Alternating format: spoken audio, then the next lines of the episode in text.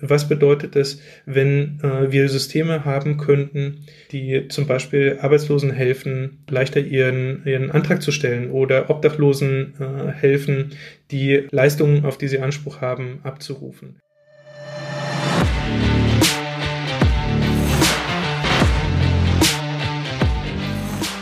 Hallo und herzlich willkommen zum Datenbusiness Podcast. Mein Name ist Bernhard Sonnenschein, ich bin Gründer und Chefredakteur von datenbusiness.de. Ich werde hier verschiedene Themen der Datenwertschöpfung besprechen, mal allein und mal mit tollen, hochkarätigen Gästen, nämlich den Machern der Datenwirtschaft. Heute haben wir zu Gast Dr. Sebastian Wiczurek von SAP. Hallo und herzlich willkommen, Sebastian, zum Datenbusiness Podcast. Hallo, freut mich hier zu sein. Freut mich auch sehr. Sebastian, du machst KI bei SAP. Das kann man wohl so sagen mit dem Titel Vice President Artificial Intelligence Technology.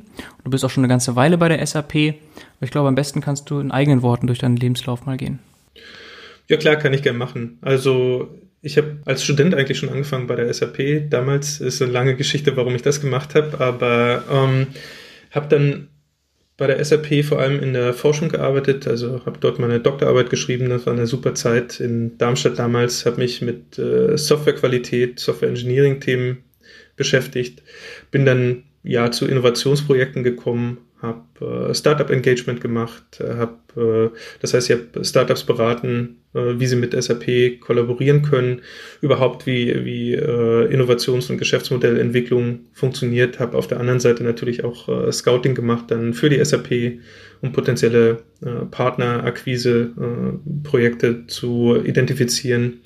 Und habe dann vor ja, ungefähr fünf Jahren, als wir angefangen haben, nochmal Technologie-Scouting und vielleicht auch so Innovationen für die SAP nochmal im, im Zuge des Innovation Center Strategie Neuausrichtung neu aufzusetzen, haben wir damals äh, geguckt, was sind eigentlich die großen Trends, aus denen sich dann Entwicklungen ableiten lassen und habe dann für mich persönlich die Entscheidung getroffen, dass ich aus den äh, Startup-Themen, Innovationsthemen eigentlich rausgehen möchte und mal was Konkretes wieder machen möchte.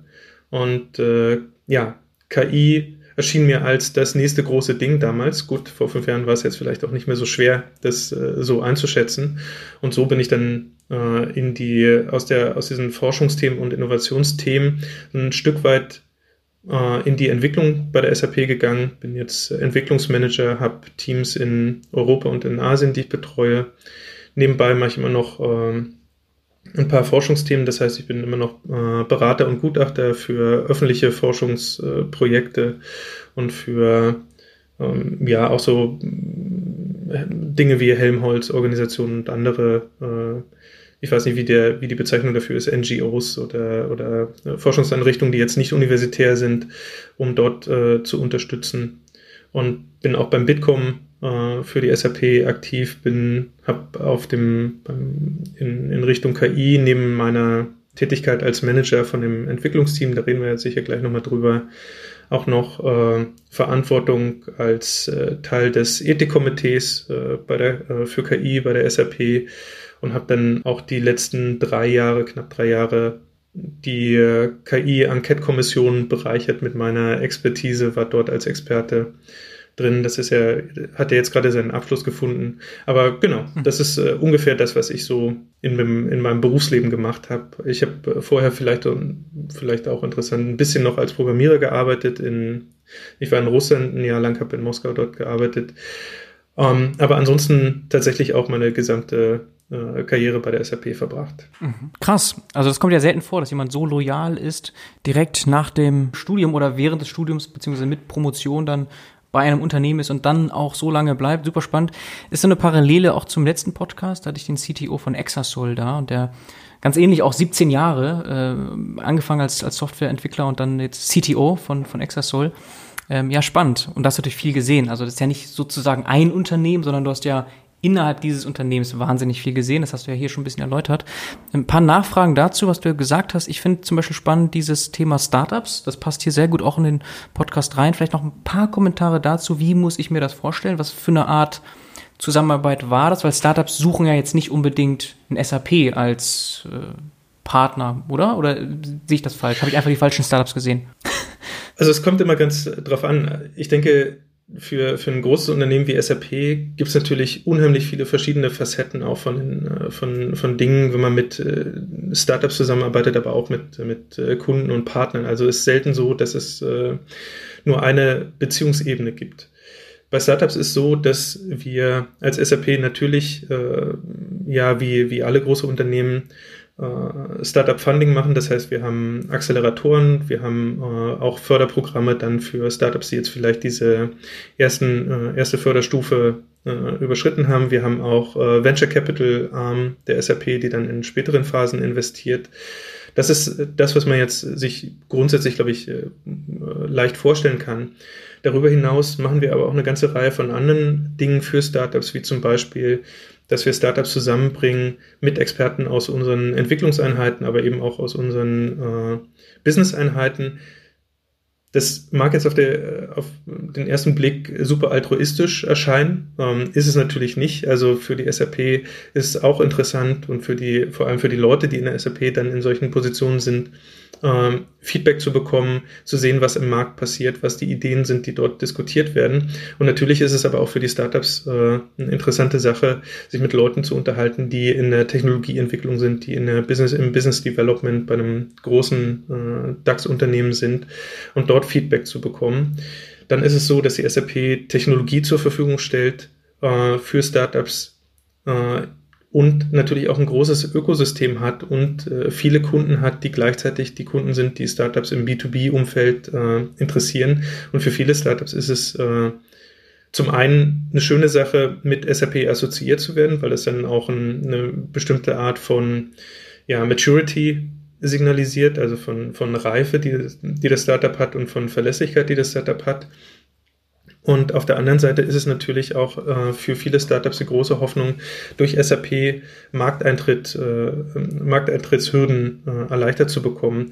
Das heißt, wir, was wir auch mit Startups machen, wenn wir die für äh, interessant halten für unsere Kunden und für uns im, im Sinne von, von Partnern, dass wir ihnen dann helfen, mit unseren Kunden in Kontakt zu kommen und mit ihnen gemeinsam dann Projekte zu machen, sie auch dann in in äh, gemeinsame Projekte aufnehmen. Da geht es dann auch natürlich um Zertifizierung auf SAP-Software, um Integrationszertifizierung und so weiter und so fort. Also es, äh, mhm. all das ist äh, all das ist Teil davon.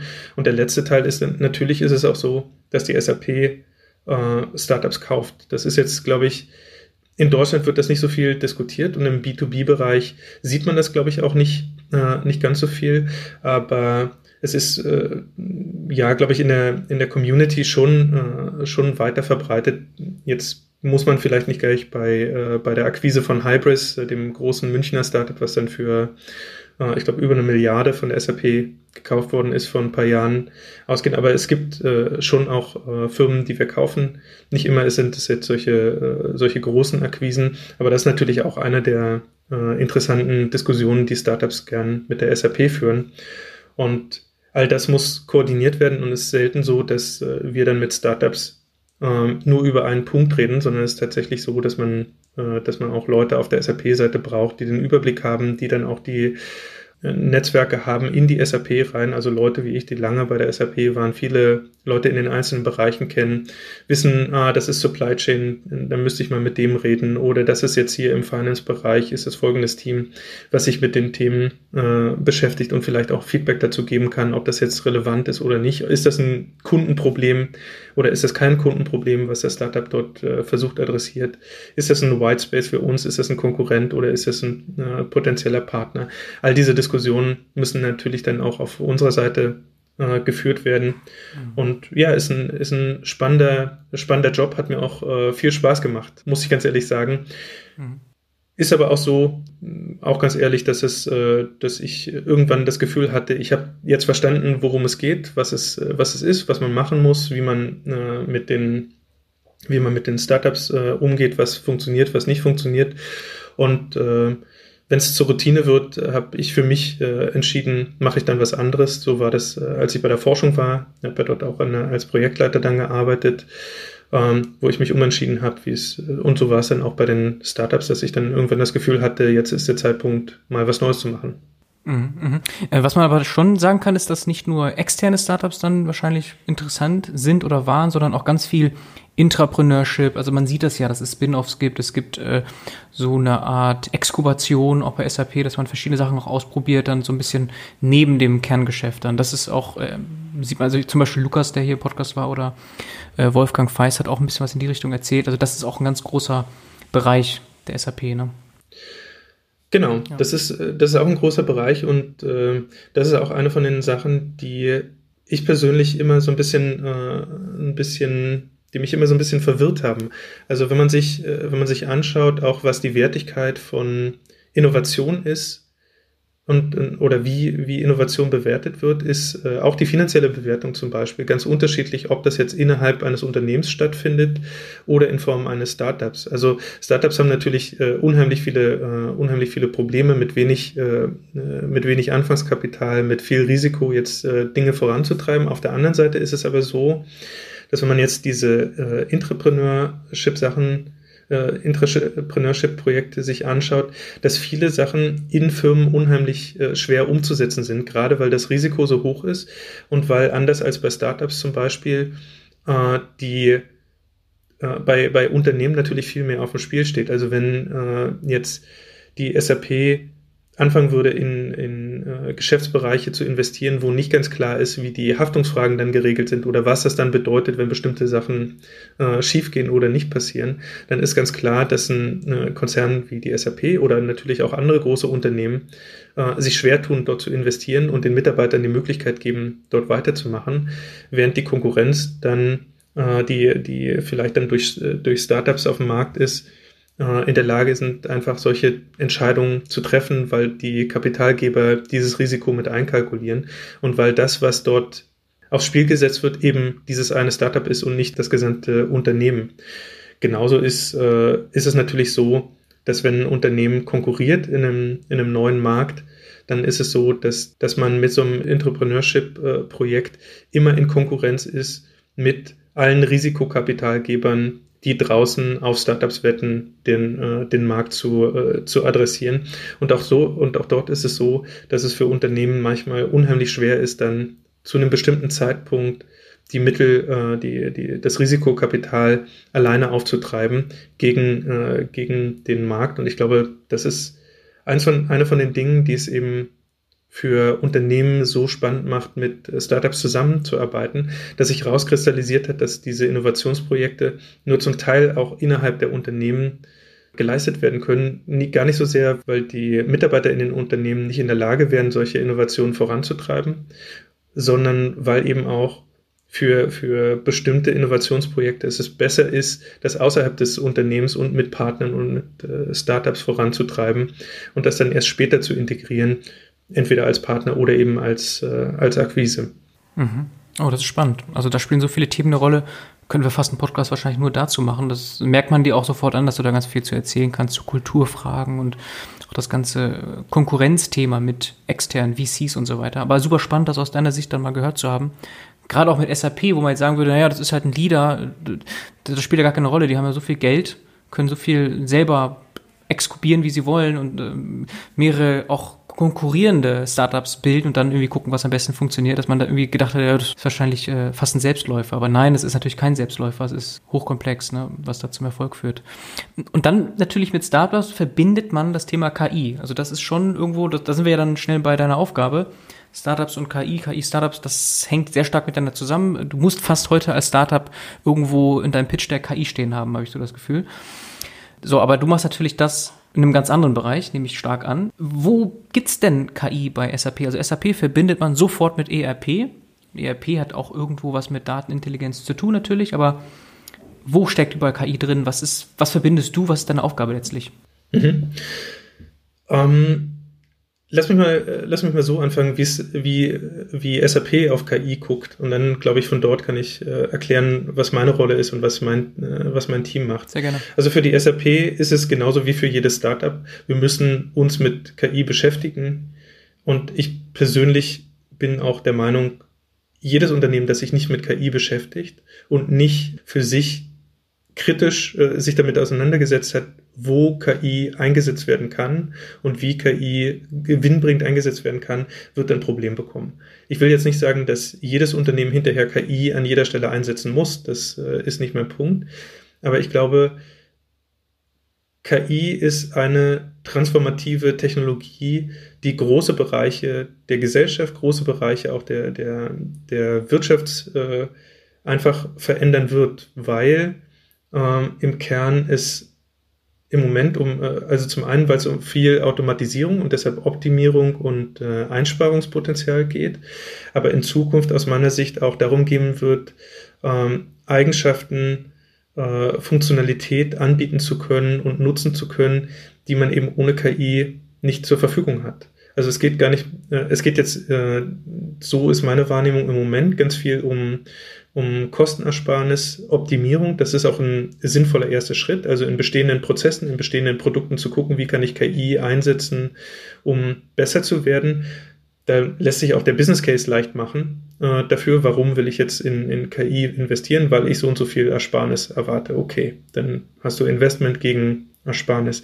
Aber ich denke, das, was der, was die tatsächliche transformative Kraft sein wird, ist, dass man die bestehenden Prozesse, die man hat, die man jetzt vielleicht anfängt zu automatisieren, auch grundsätzlich in Frage stellen wird und sagen wird, okay, Menschen müssen eben in bestimmter Art und Weise oder Maschinen müssen in bestimmter Art und Weise äh, bestimmte Dinge machen, aber vielleicht kann man, vielleicht findet man auch Shortcuts oder vielleicht kann man Prozesse anders denken und anders machen, wenn man KI einsetzt. Das ist eigentlich der, der interessante nächste Schritt, der jetzt auch äh, kommen wird. Nur dafür muss erstmal in den Unternehmen genug KI-Know-how da sein. Und dafür muss man eben diese Business Cases über Automatisierung aus meiner Sicht äh, fahren und muss erstmal die Unternehmen überhaupt an dieses Thema ranführen, behutsam ranführen und diese Transformation langsam anstoßen. Und das passiert am besten oder geht am besten in den bestehenden Business-Prozessen, die es gibt. Und für uns als SAP ist es so, dass es äh, wieder zwei Ebenen hat. Das eine ist, wie wir als SAP unsere eigenen Prozesse äh, uns anschauen und zum anderen, was ist es so, dass wir Systeme anbieten, Software bauen, um die Businessprozesse, die digitalen Prozesse, die in, in unseren Kundenunternehmen ablaufen, zu automatisieren.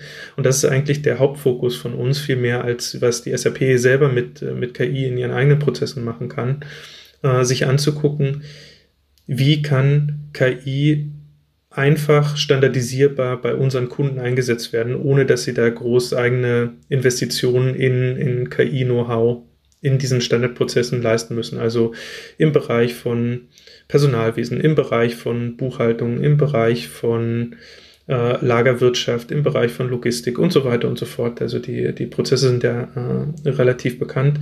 Was kann man mit äh, KI machen? Wo kann man automatisieren? Und da gibt es ganz einfache Beispiele, wie zum Beispiel, ich bekomme eine Rechnung, äh, scanne die, äh, scan die ein und habe die digitalisiert, nicht als Bild, sondern mit den richtigen Werten in der richtigen Tabelle zu stehen. Also ich erkenne automatisch, oh, das ist eine Rechnung oder oh, das ist ein Lebenslauf. Und die Daten, die da drin stehen, die werden jetzt nicht äh, einfach irgendwie als, als Textdatei irgendwo abgelegt. Das wäre Schritt eins irgendwie, sondern ich erkenne, was ist das für ein Dokument, was hat das für eine, was hat das für eine Form, was sind da für Informationen drin? Aha, das sind Line-Items in dieser, äh, in dieser Rechnung, das ist der Gesamtbetrag, das ist das Fälligkeitsdatum, das ist der, äh, das ist, äh, das ist das Unternehmen, von dem das kommt, das ist der Buchungskreis, in dem das muss und so weiter und so fort. Das sind äh, Sachen, die jetzt Menschen machen, also die sitzen in allen Unternehmen, jedes Unternehmen schreibt Rechnung, bekommt Rechnung, sitzen Leute da, bauen diese Rechnung zusammen und äh, gucken sich eingehende Rechnung an und versuchen herauszufinden, wie trage ich das jetzt in diese digitalen Systeme ein. Wenn man das automatisieren kann, heißt es äh, Kostenersparnis, heißt es, dass äh, Mitarbeiter dort an der Stelle von diesen sagen wir mal, repetitiven, langweiligen Aufgaben auch befreit werden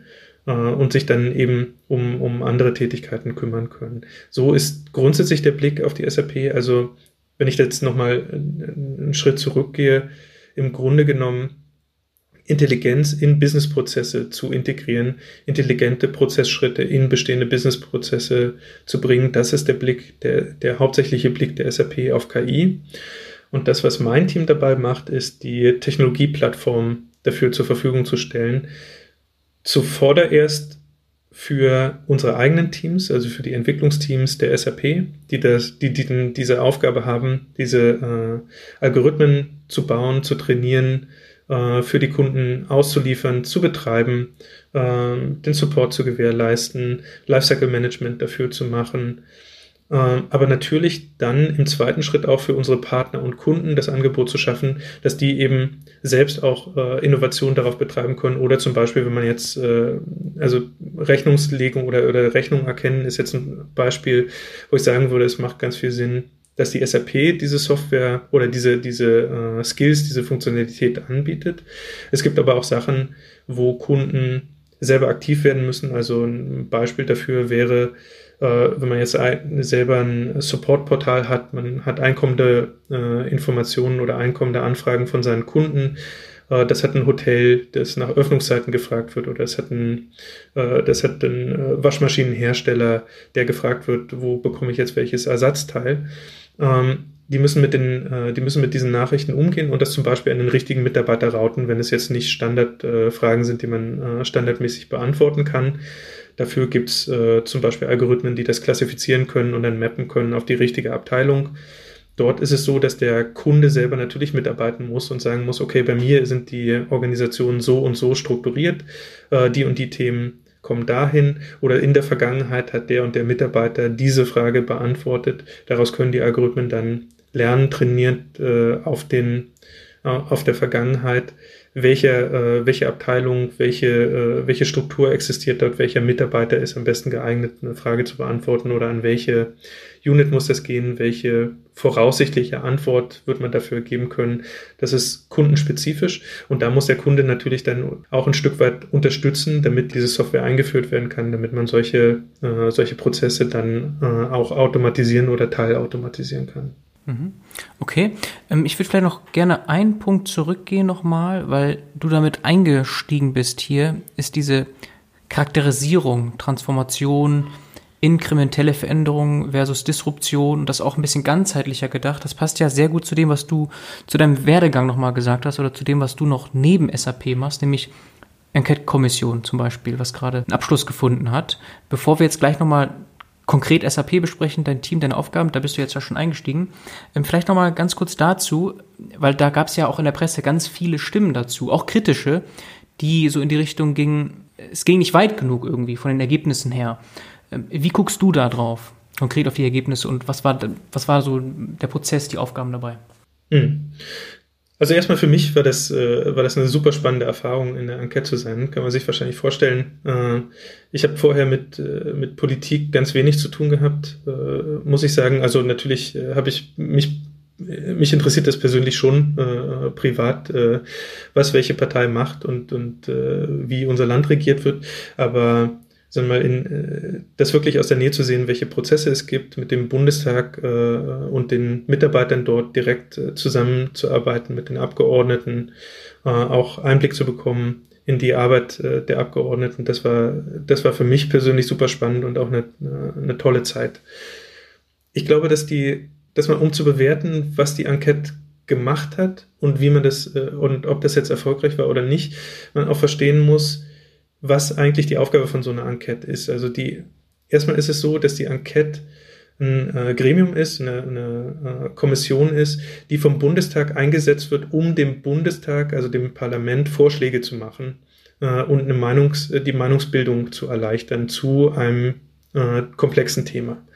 Und das heißt, die Aufgabe der Enquete ist in, in erster Linie den Bundestag, das Parlament zu beraten und nicht die Öffentlichkeit zu informieren über ein Thema.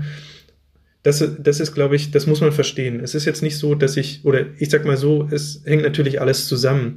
Also das Parlament betreibt Meinungsbildung und äh, vertritt das Volk. Deshalb ist es natürlich sinnvoll, ähm, auch nach außen äh, zu kommunizieren, was man dort, äh, was man dort macht. Und für Politik ist es immer wichtig, Transparenz äh, herzustellen. Aber ich denke, das, was man verstehen muss, ist, dass es eben diesen, äh, diesen äh, vordergründigen Auftrag gibt und dass alles, was die Enquete macht, darauf ausgerichtet ist, strukturell genau diesen Auftrag zu erfüllen. Also es gab äh, kaum Budget dafür, Öffentlichkeitsarbeit zu machen. Es gab äh, natürlich äh, öffentliche Sitzungen, ähm, es gab Anhörungen, aber es war ähm, ein, klar anderes Ziel. Und die zweite Sache, die man verstehen muss, ist, eine Enquete-Kommission, die ist überfraktionell. Also ist nicht die Regierung beauftragt, äh, sondern der gesamte Bundestag beauftragt, ein Gremium, um Ergebnisse zu liefern. Und das hat erstmal den positiven Effekt, dass man sich um wirklich mit allen Fraktionen, alle Fraktionen des Bundestags waren, waren beteiligt, Experten, von, die von allen Fraktionen benannt worden sind, waren beteiligt, sich in großer Runde zusammensetzt und die Gemeinsamkeiten und die unterschiedlichen Ansichten rauszu, äh, rauszuarbeiten. Ähm, das hat aber auch den Nachteil, würde ich sagen, für, für speziell für diejenigen, die jetzt da große äh, Ergebnisse erwarten, dass man wirklich auch den, auch einen größtmöglichen Kompromiss versucht zu erzielen. Also man versucht dort in dieser Enquete, und das ist eben auch äh, Teil dieser Enquete-Kommission, wirklich so viel wie möglich äh, Gleichteile zu identifizieren, die alle Fraktionen teilen. Und da muss man, äh, da muss man sehen, das ist eben unheimlich schwer. Es gibt auch keinen kein, äh, wie das jetzt in, in Unternehmen äh, üblich ist, keine, äh, kein äh, Projektleiter, der sagt, so und bis hierhin müssen wir jetzt mal den Kompromiss gefunden haben und wenn das jetzt keiner schafft, dann bestimme ich, so ist es und dann gehen wir von dort weiter, sondern alles wird basisdemokratisch quasi in dieser Enquete ausdiskutiert.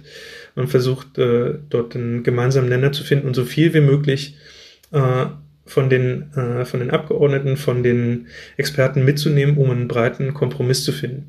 Und wenn man sich dann das Ergebnis der Enquete anguckt, das sind, ich glaube, 800 Seiten an äh, Report, der dort dem äh, Bundestagspräsidenten übergeben worden ist, dann ist das unheimlich viel. Dann ist das auch unheimlich detailliert in, in den einzelnen Bereichen. Aber das, was, glaube ich, gut gelungen ist aus meiner Sicht, ist, dass es eine Basis bildet und wirklich abbildet, was in Deutschland getan werden muss, um, um das Thema KI weiter voranzubringen. Und zwar in einem Kompromiss, der nicht nur von der Regierung getragen wird, sondern der über die nächste Legislatur oder über diese Legislaturperiode hinaus aus meiner Sicht Bestand hat.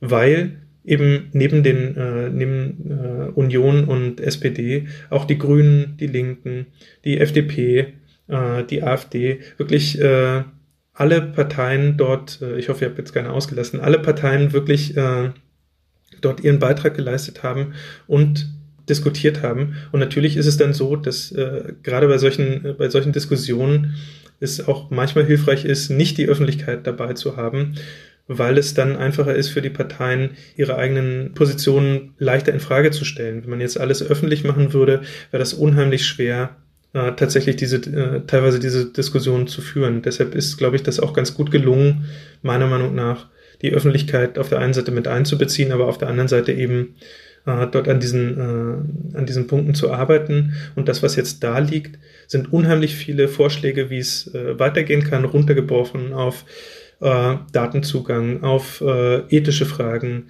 auf Fragen von äh, Bias und Diskriminierung, runtergebrochen natürlich auf die, vier, auf die sechs äh, Arbeitsgruppen, Mobilität, Gesundheit, äh, Wirtschaft, Arbeit, ähm, zwei habe ich jetzt vergessen, KI und Staat und äh, Medien äh, war die sechste.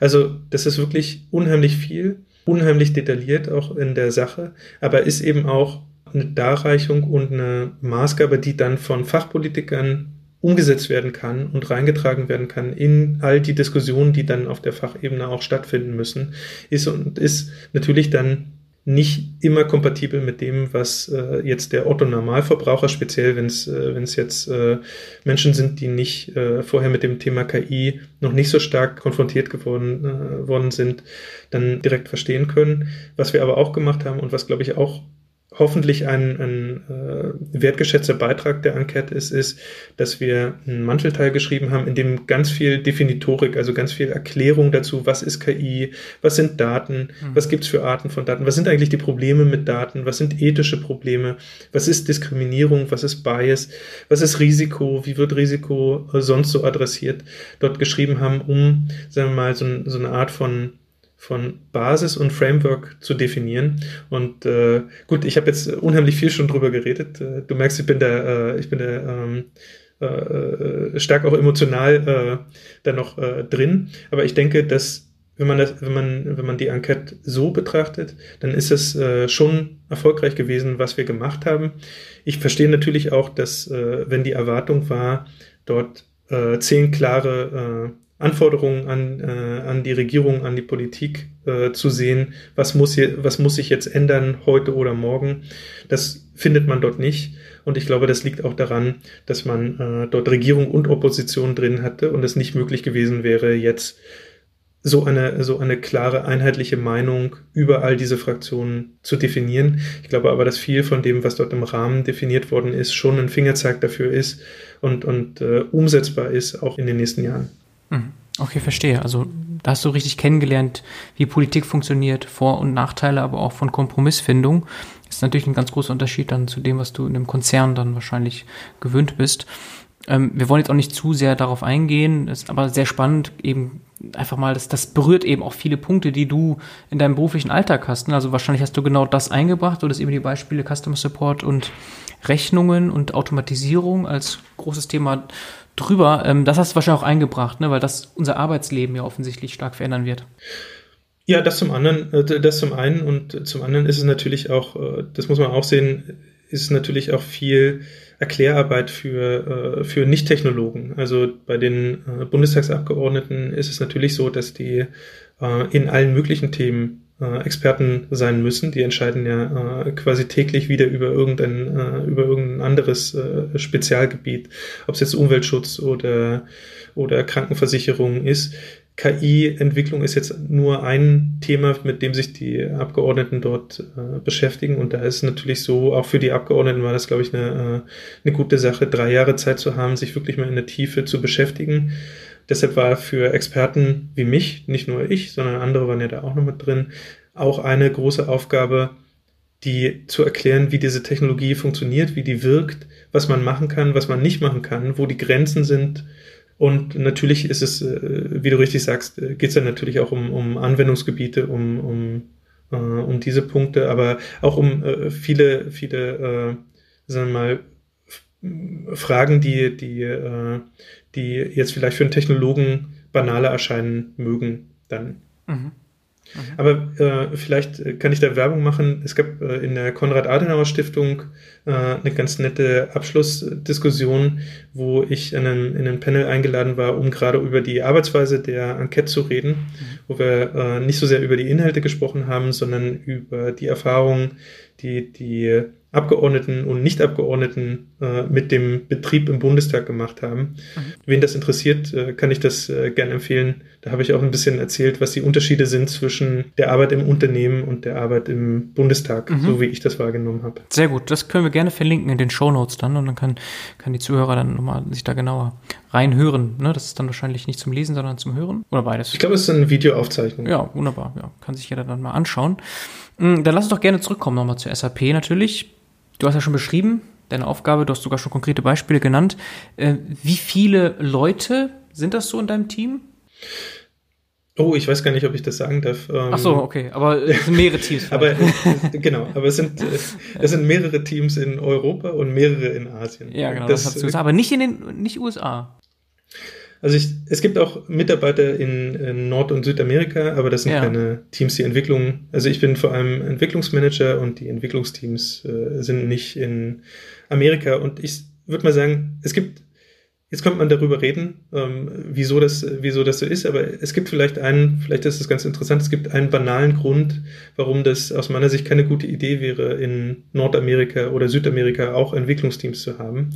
Und das ist die Frage der Zusammenarbeit. Also es ist unheimlich schwer jetzt schon mit den Zeitzonen. Wir haben äh, ein Team in Singapur zum Beispiel, die sind, äh, mit denen ich am Morgen zusammenarbeite. Wenn wir jetzt Teams auch noch in den USA hätten, hätten wir quasi äh, rund um die Uhr äh, Meetings und wir würden nicht mehr in der Lage sein, äh, sowas wie gemeinsame Abstimmungsmeetings mit allen Teams äh, zu irgendeiner äh, zu irgendeiner angenehmen für alle angenehmen Zeit hinzubekommen. Deshalb äh, versuchen wir die Teams bei der SAP so aufzusetzen, dass sie jetzt nicht in äh, nicht auf allen drei Kontinenten, also Europa, Asien und äh, Nord- und Südamerika, äh, wenn man das jetzt als ein Kontinent zählen würde, gleichzeitig zu haben, sondern sich versuchen auf zwei von dreien zu konzentrieren. Mhm, mh. Also trotz Remote First jetzt in der Corona-Zeit, ne, da sieht man halt die Probleme auch in der Asynchronität in der Arbeit. Ne? Also das ist halt schwierig, wenn die einen schlafen und die anderen arbeiten. Ne? Was willst du machen? Genau. Ähm, was benutzt ihr eigentlich für Tools so ganz vorne? Ist das ein Slack oder hat SAP ein eigenes Tool dafür, für so asynchrone Kommunikation? Nein, wir benutzen, äh, wir benutzen auch äh, Tools von, äh, von anderen Unternehmen. Wir haben selber keine, äh, mhm. keine Tools. Das heißt, wir benutzen, wir sind äh, Kunde von Microsoft, äh, benutzen Teams vordergründig, benutzen Slack auch, benutzen mhm. andere. Es, es ist auch tatsächlich ähm, so ein bisschen abhängig von den Teams und von den, von den Organisationen äh, da gibt es, glaube ich, äh, gibt es unheimlich viele Möglichkeiten auch, was man, äh, was man machen kann. Wir sind ja jetzt äh, bei Zoom gerade, benutzen mhm. wir auch, äh, gibt es auch Teams, die das, äh, die das nutzen. Sehr gemischt. Also es, äh, es ist gemischt, genau. Mhm. Okay, vielleicht kannst du noch ein bisschen trotzdem was konkret machen, äh, ohne jetzt irgendwelche NDAs zu brechen mhm. oder so. Ähm, du hast ja schon zwei Beispiele genannt, aber was treibt dich und dein Team noch um, ganz konkret? Woran arbeitest du gerade? Genau, also ich habe ja, äh, ich habe ja so ein paar ähm, Use Cases beschrieben. Das ist äh, tatsächlich, das sind alles Sachen, die mein Team nicht macht explizit. Mhm. So mein Team ist das, äh, ist das Team, was quasi die technische Infrastruktur baut, mhm. um dann solche Use Cases umzusetzen. Das heißt, wir bauen äh, eine Plattform, die äh, einen Trainingsservice beinhaltet, wo Leute dann ihre äh, Training-Jobs äh, hinschicken äh, können und die Modelle werden dann äh, auf der richtigen Infrastruktur skalierend trainiert.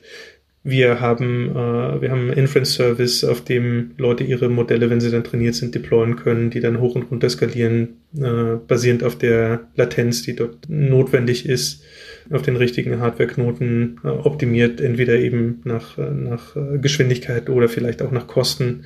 Mhm. Mein Team baut eine Standardschnittstelle, um äh, den SAP-Kunden und den internen SAP-Teams zu ermöglichen, diese, diese KI-Modelle, egal ob sie jetzt auf unserer Technologie oder auf anderen äh, SAP-Technologien wie SAP HANA oder auf äh, Nicht-SAP-Technologien wie zum Beispiel auf den äh, Hyperscaler-Services oder auf anderen proprietären äh, Plattformen gebaut worden sind, einheitlich zu konsumieren. Also die äh, die Frage von Integration spielt eine große Rolle von äh, einheitlichen äh, Schnittstellen, um Monitoring zu machen, um Tasks wie, wie zum Beispiel Upgrading oder Version Management, Lifecycle Management ausführen zu können, über diese heterogenen Technologien zur Verfügung zu stellen.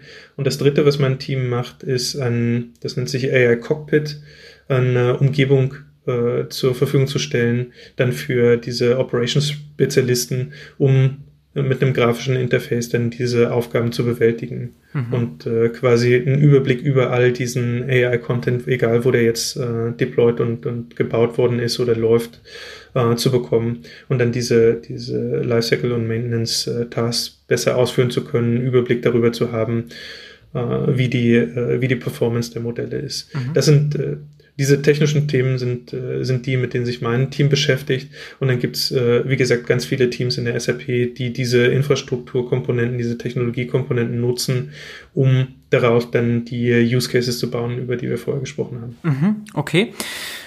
Und das ist aber jetzt keine Plattform, die verkauft wird, die ihr baut. Also das ist wirklich nur intern?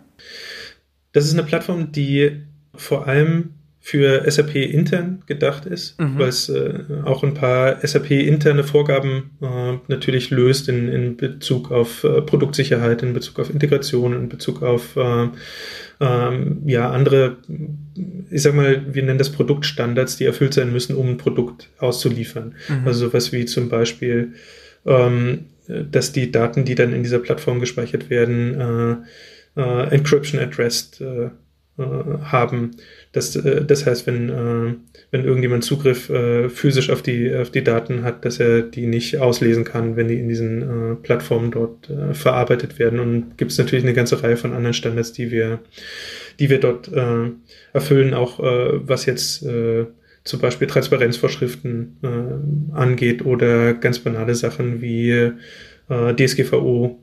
Äh, äh, Vorschriften, die dort eingehalten werden müssen zu Transparenz und Nachvollziehbarkeit. Wir äh, werden diese, also es gibt Vorgängerplattformen, die jetzt schon produktiv zur Verfügung stehen, auch für Kunden zur Verfügung stehen. Die Plattform, an der wir gerade arbeiten, die so ein bisschen der Nachfolger ist, ist im Moment nur intern verfügbar, wird jetzt aber auch im Laufe des nächsten Jahres äh, dann wieder Kunden und Partnern zur Verfügung stehen, ist aber tatsächlich eher gedacht dafür, um äh, Kunden und Partnern zu ermöglichen, SAP-Systeme zu erweitern. Also wir äh, konkurrieren jetzt nicht mit äh, den, äh, den Startups oder den Hyperscalern, die jetzt eine äh, Any-Purpose AI-Plattform zur Verfügung ah, ja. zu stellen, mhm. sondern es geht tatsächlich darum, ähm, mit den bestehenden Ansätzen und vor, vor allem mit ganz vielen Open Source Komponenten, die wir natürlich auch dort verbauen in dieser Plattform, dann diese äh, Fragen von Integration, von Sicherheit, von äh, Skalierbarkeit, eigentlich, ja, wir, wir, nennen das Enterprise Readiness, würde ich jetzt mal äh, sagen, mhm. ähm, zu gewährleisten. Und für die SAP ist vielleicht auch nicht zu unterschätzen, ist ein, einer der großen Punkte dabei natürlich auch, äh, sagen wir mal, einen einheitlichen Standard über alle Hyperscaler äh, zu bilden. Also wenn man sich vorstellt, man hat jetzt, wir haben Kunden, die äh, mit einem einzelnen Hyperscaler eine Strategie über einen einzelnen Hyperscaler haben, wie zum Beispiel äh, eine Google-Strategie oder eine Amazon-Strategie. Manche fahren auch eine gemischte Azure-Strategie, äh, Azure plus Google ja. für bestimmte Teile. Für die SAP ist es aber so, dass wir einheitlich, äh, einheitlich diese Kunden beliefern wollen, egal auf, welcher, auf welchem Hyperscaler sie sind. Das heißt, man muss dann auch sicherstellen, dass die in unsere Lösung eingebetteten KI-Bestandteile überall gleich funktionieren und überall gleich wartbar sind. Und äh, diese, auch dieses Problem löst, äh, löst diese Plattform. Jetzt ist es für einen Kunden vielleicht nicht besonders interessant, weil die natürlich dann auf einen Hyperscaler setzen. Aber für die SAP ist, äh, ist es schon ein Problem, wenn man Kunden auf allen Hyperscalern gleich bedienen möchte. Mhm. Okay, verstehe ich. Ansonsten natürlich der Pain Point, den du beschrieben hast, den haben ja ganz viele Unternehmen. Ne? Also Sachen schnell in Produktion bringen, versionskontrolliert, robust etc. Also dieses ganze Thema ML Ops, Machine Learning Operations, das ist ja ein Riesenthema. Ne? Und viele Unternehmen bauen das dann intern, indem sie auch eben Open Source Bibliotheken orchestrieren, verschiedenste zusammentackern und das eben bauen oder sie schauen sich um. Es gibt einige Startups, die genau das machen. Äh, Machine Learning Operations und da Plattformen draufsetzen. Es gibt ja die Leonardo-Plattform, ne? das ist da wahrscheinlich die, die Vorgängerplattform?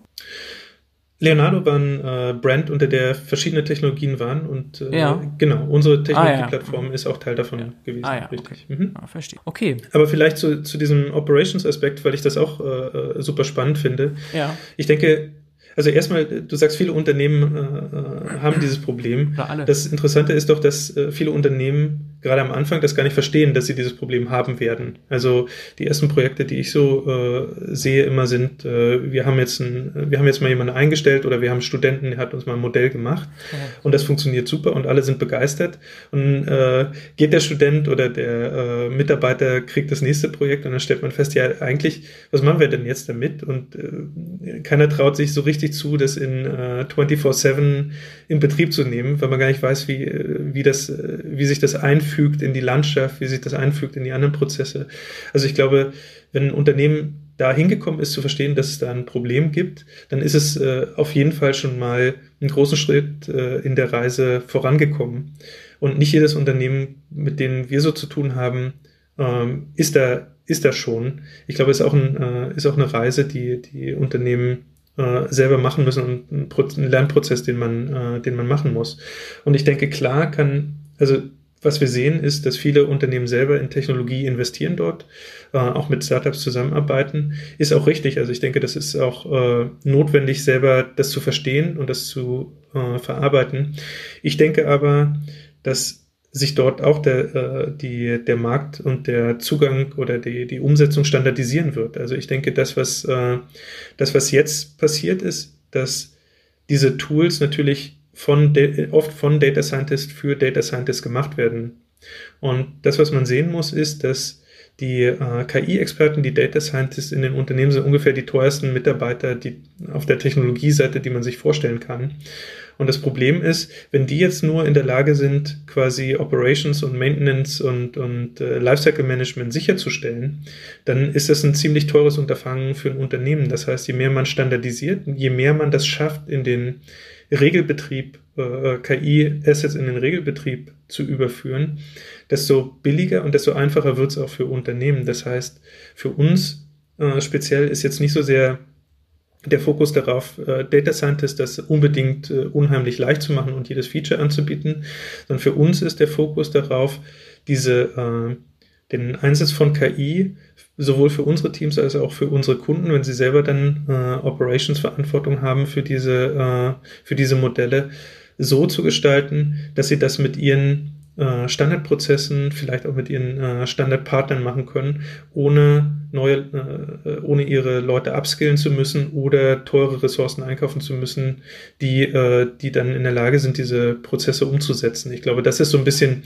das, was ich so als Philosophie für, für uns und für mein Team sehe mhm. und was vielleicht äh, auch äh, ein Kontrapunkt ist zu dem, wie der Markt im Moment äh, funktioniert. Wobei es natürlich da auch äh, viele Bestrebungen gibt, das einfacher zu machen und das, äh, und das äh, bedingungsfreundlicher zu machen, klar. Mhm, mh. Also Richtung Self-Service, No-Code, Low-Code, also da gibt es natürlich schon Bestrebungen, aber interessant, das habe ich nämlich im ersten Teil nicht so wahrgenommen, dass eure Plattform, die du verantwortest, an der ihr baut, nicht nur Engineers und Data Scientists und so befriedigen soll, sondern auch Fachanwender, Business User, Citizen Data Scientists. Das schon, also das ist ganz klar Teil des, des Ganzen. Ich würde ich würd das äh, noch mehr differenzieren. Also das, was wir, äh, das, was wir auch als Zielgruppe sehen, sind Leute, die jetzt mit äh, Operations und Maintenance äh, beschäftigt sind von Software-Artefakten. Und was man sehen muss, ist, dass bei KI der, das Lifecycle Management eigentlich vollkommen entkoppelt ist von, von dem, der restlichen Software. Also bei restlicher Software hast du, äh, hast du den, äh, den Software-Lifecycle mit äh, verschiedenen Versionen, die du dann live äh, setzt, die du ausrollst und dann bist du fertig. Bei KI ist es äh, eher ein bisschen komplexer zum einen, ähm, weil du die, das Problem hast, dass die die äh, Vorhersagegüte von den Modellen jetzt äh, sich verändern kann über die Zeit. Das heißt, du musst dort äh, kontinuierlichen, äh, kontinuierliches Monitoring beschreiben und du hast nicht den Punkt, wo du sagst, okay, das hat jetzt eine bestimmte Qualität erreicht, das ist super, jetzt lasse ich das, äh, jetzt ist das abgehangen, jetzt funktioniert das. Und das andere ist, dass das ein zusätzlicher eigener Lifecycle ist, wo äh, spezialisierte Mitarbeiter an einem Artefakt arbeiten und das nicht Teil des normalen Softwareentwicklungszyklus ist, jedenfalls in vielen Unternehmen nicht. Und dann äh, bedeutet das, dass du diesen, wenn du das dann ausliefern willst oder wenn du das einsetzen willst in deinem Unternehmen, dass du den, den Lebenszyklus der Softwarekomponenten und der Integrationskomponenten äh, irgendwie harmonisieren musst mit dem Lebenszyklus, der vielleicht ein ganz anderer ist von der äh, KI-Komponente. Und wenn man ganz ehrlich ist, gibt es darunter noch einen Lebenszyklus von den Daten, die benutzt werden, äh, die dort angereichert werden, der auch nochmal betrachtet werden muss. Und die, die Frage, wie kann man das, äh, wie kann man das standardisieren, wie kann man diese Prozesse so gestalten, dass man eben nicht die äh, KI-Experten, die Data Scientists braucht, um jeden dieser Schritte auszuführen. Also an, an bestimmten Punkten bricht dann dieser Prozess und man muss sagen, okay, jetzt muss hier mal ein äh, Experte reingucken und sagen, warum, äh, warum äh, äh, läuft das jetzt so oder ist das äh, äh, ist das jetzt äh, Model Drift, die ich da sehe, oder mhm. was ist das, äh, wie schätze ich das jetzt äh, hier an der Stelle ein, oder ist das jetzt noch compliant oder nicht? Muss dann ein Experte drauf gucken. Aber sag mal, um, je mehr dieser Tätigkeiten, die man hat im, im Maintenance und Support, im Operations, je mehr von diesen Tätigkeiten jetzt auch nicht KI-Experten ausführen können, desto besser ist es für ein Unternehmen und je mehr das in den Standard, in diese Standardprozesse ähm, wie man mit Software umgeht, wie man mit Komponenten umgeht, eingebunden werden kann, desto, äh, desto einfacher ist es auch für diese Teams, das äh, zu übernehmen. Das ist eher der Punkt, den ich machen wollte. Mhm. Natürlich gibt's, wenn man jetzt äh, das ist auch eine interessante, äh, auch ein interessanter Punkt. Natürlich gibt es auch Berührungspunkte mit End-Usern, aber das ist dann, das sind dann aus meiner Sicht eher Themen wie zum Beispiel Erklärbarkeit. Also wenn man, wenn man sich jetzt anguckt, man hat ja bei äh, KI ähm, relativ oft äh, Situationen, wo einem Vorschlag gemacht wird oder wo automatisiert irgendeine Handlung umgesetzt werden muss. Mhm. Ähm, jetzt möchte man dem gerade wenn es ein Vorschlag ist, möchte man dem, äh, dem Endbenutzer natürlich erklären, äh, warum ist jetzt dieser Vorschlag gemacht worden? Warum ist jetzt das, was vielleicht für mich als Endnutzer überraschend ist, Warum ist das jetzt die, die richtige Entscheidung? Wenn es nicht überraschend ist, glaube ich, interessiert es die wenigsten, wenn sie genug Vertrauen haben, dass ihre Algorithmen funktionieren. Aber gerade wenn es jetzt eine überraschende Entscheidung ist, die dort vorgeschlagen ist, möchte man gern wissen, warum ist das so? Und die Plattform, die dort unten drunter läuft, die diesen KI-Algorithmus äh, äh, mal, ausführt, die muss dann bestimmte Informationen, in der Lage sein, bestimmte Informationen bis zum äh, Endbenutzer durchzureichen, mhm. damit die äh, UX-Designer äh, diese Informationen dann äh, aufbereiten können und dann im, über diese UIs dem Endnutzer, Endbenutzer auch zur Verfügung zu stellen. Genauso gibt es natürlich auch Transparenzvorschriften, das sind äh, ja, was jetzt äh, globale Erklärbarkeit angehen würde. Also was sind die Eigenschaften von den Modellen, die auch natürlich für die Plattform, aber dann vielleicht nicht für äh, Citizen Data Scientist oder für Endanwender, sondern eher für Experten wieder äh, zur Verfügung gestellt werden müssen, mhm. um äh, abschätzen zu können, wie das Verhalten des Systems insgesamt ist und wie sich das, äh, äh, wie sich das darstellt. Aber diese, äh, dort würde ich jetzt eher die Verknüpfungspunkte sehen, wenn es jetzt um Erklärbarkeit geht oder wenn es um Feedback, auch so ein, äh, auch so ein Punkt. Also wenn es darum geht, dass Nutzer Feedback geben, um den Algorithmus zu verbessern. Hm. Ähm, auch das wird ja gern, äh, gern genutzt, um, um äh, adaptive Algorithmen äh, zur Verfügung stellen zu können. Diese, äh, diese Aspekte spielen natürlich auch da eine Rolle. Mhm. Okay, sehr spannend. Und gibt es eine Technologieplattform, nämlich die, die du mitbaust, oder gibt es mehrere solcher AI-Plattformen in der SAP?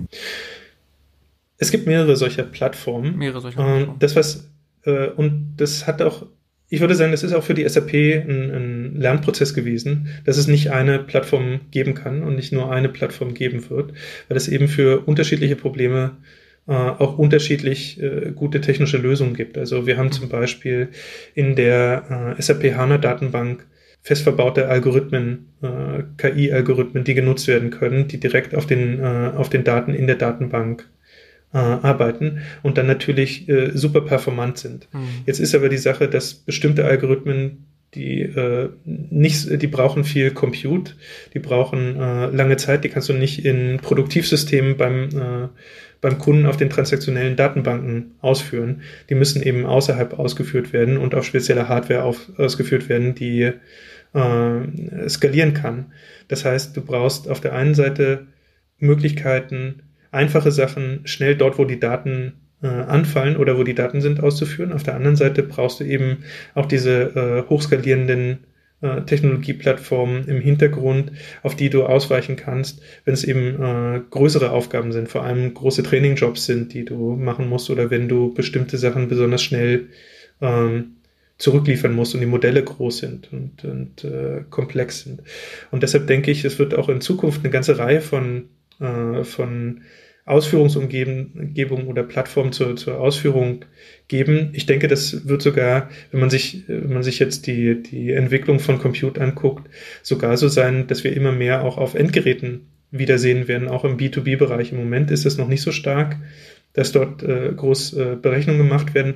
Aber ich denke, dass äh, wir sehen das ja jetzt auch in den, in den Handys, dass äh, sowas wie Spracherkennung auch funktioniert ohne Internetverbindung vielleicht nicht ganz so gut. Aber ja, wenn es äh, ansonsten nicht anders geht, dann eben auch so.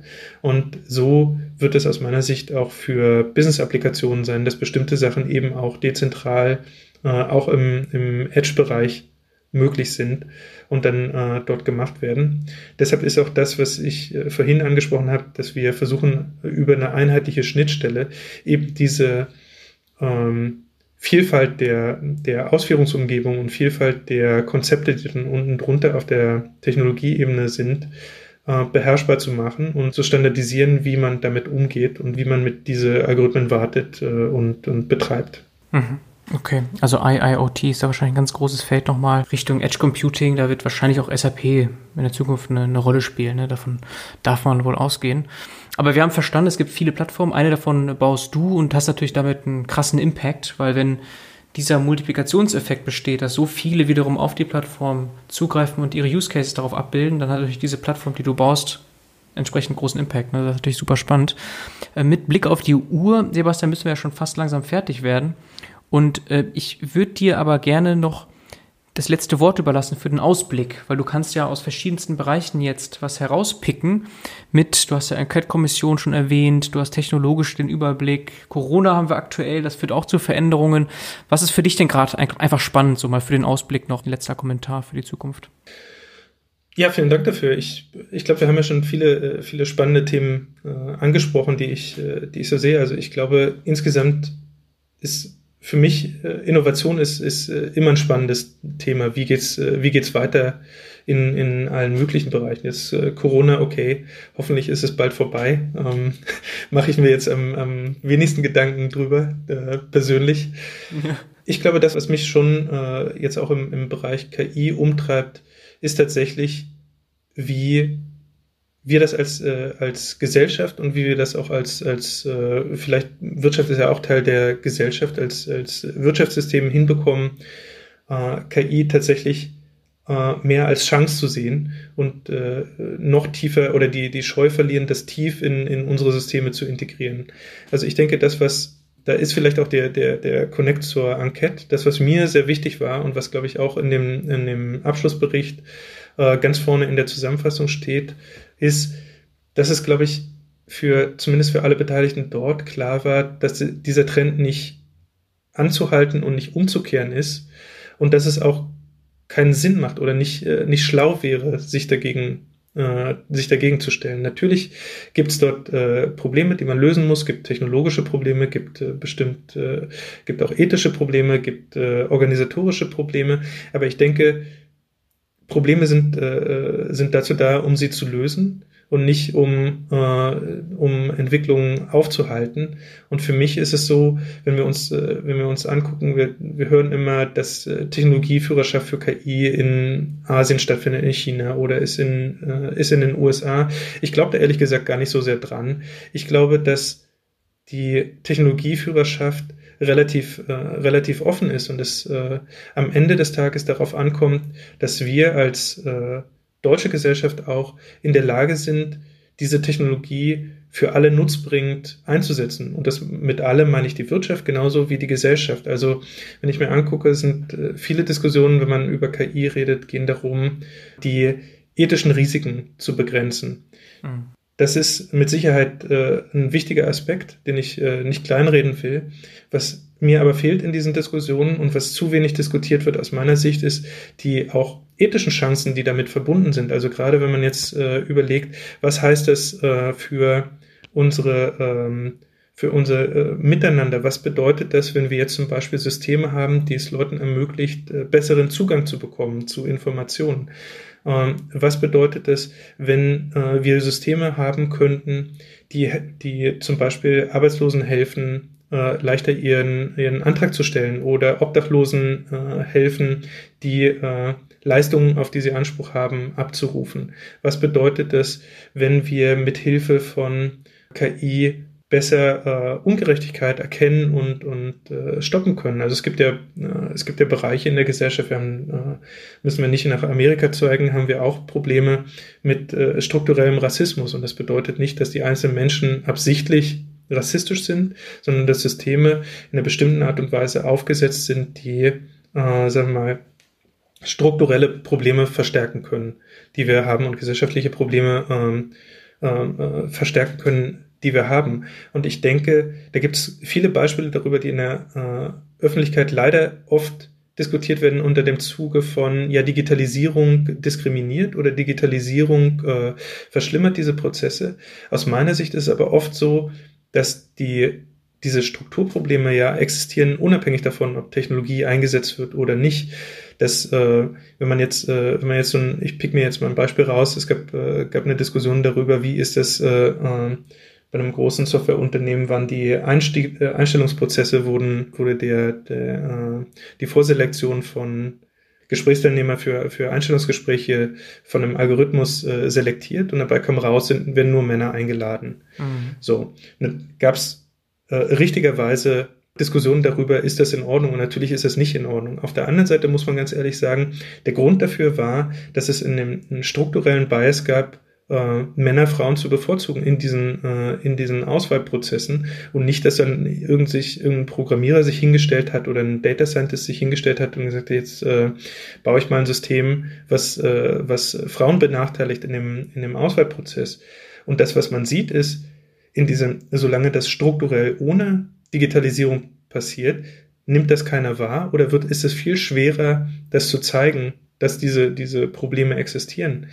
Wenn wir das digitalisieren und wenn wir auch KI einsetzen, wird das auf einmal transparent, kann man auf einmal sehen, was sind denn, äh, ist es, gibt es hier ein Problem, gibt es hier äh, Benachteiligung, gibt es hier ja Ineffizienz in diesen Systemen, gibt es hier, äh, hier strukturelle Probleme und kann die gezielt beseitigen, auch mit, äh, auch mit ganz einfachen Mitteln beseitigen. Die müssen dann gar nicht mit äh, KI zu tun haben. Also in dem Beispiel, was ich jetzt gebracht habe, äh, ist die Lösung ja relativ äh, für, für Technologen ja relativ äh, einfach.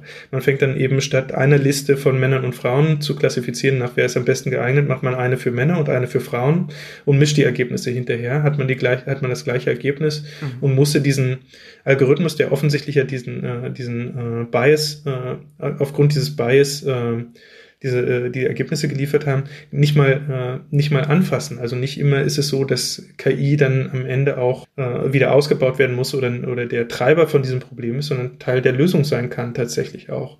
Mhm. Und das zu erkennen in der Gesellschaft, das natürlich auch in den wirtschaftlichen Abläufen, in den Produktionsabläufen, in den Businessprozessen im Unternehmen zu verstehen, dass es ein Teil der Lösung ist, dass es ein äh, Teil des Fortschritts sein kann und dass man das zu seiner, zu seinem Vorteil nutzen kann und nicht, dass das eine Bedrohung ist und dass das äh, ein, ein, Problem ist und, und äh, bestehende gesellschaftlichen Konsens in Frage stellt, das, äh, äh, das zu verinnerlichen, das ist, glaube ich, das, was, äh, was mich umtreibt und was mich, äh, was mich interessiert und woran ich mich äh, sowohl jetzt äh, in meiner Rolle bei der SAP als auch in, in meinen anderen Tätigkeiten gern engagiere sehr schön, du hast ganz klar gemacht, es geht nicht nur um Kostensenkung, Effizienzsteigerung etc., was man sonst immer, immer wieder hört und liest, sondern ihr wirklich diese ganzheitliche Sicht und die Chancen hier nochmal herauskristallisiert. Das ist ähm, ja super tolle Abschlussworte, Sebastian. Dafür danke ich dir sehr. Ich danke dir dafür, dass du dir die Zeit überhaupt erst genommen hast für das Interview und bedanke mich einfach. Alles Gute. Ja, ich bedanke mich auch. Hat viel Spaß gemacht. Ciao. Danke, danke. Ciao, ciao. Feedback zum Podcast gerne an info@datenbusiness.de. Wer ansonsten mit mir zusammenarbeiten möchte zu allen Fragen rund um Datenwertschöpfung, darf gerne vorbeischauen auf headsofdata.de oder zu Deutsch datenchefs.de. Für zur gleichen Seite. Zusammen maximieren wir den wirtschaftlichen Nutzen deiner Daten. Würde mich sehr freuen, wenn wir bald voneinander hören.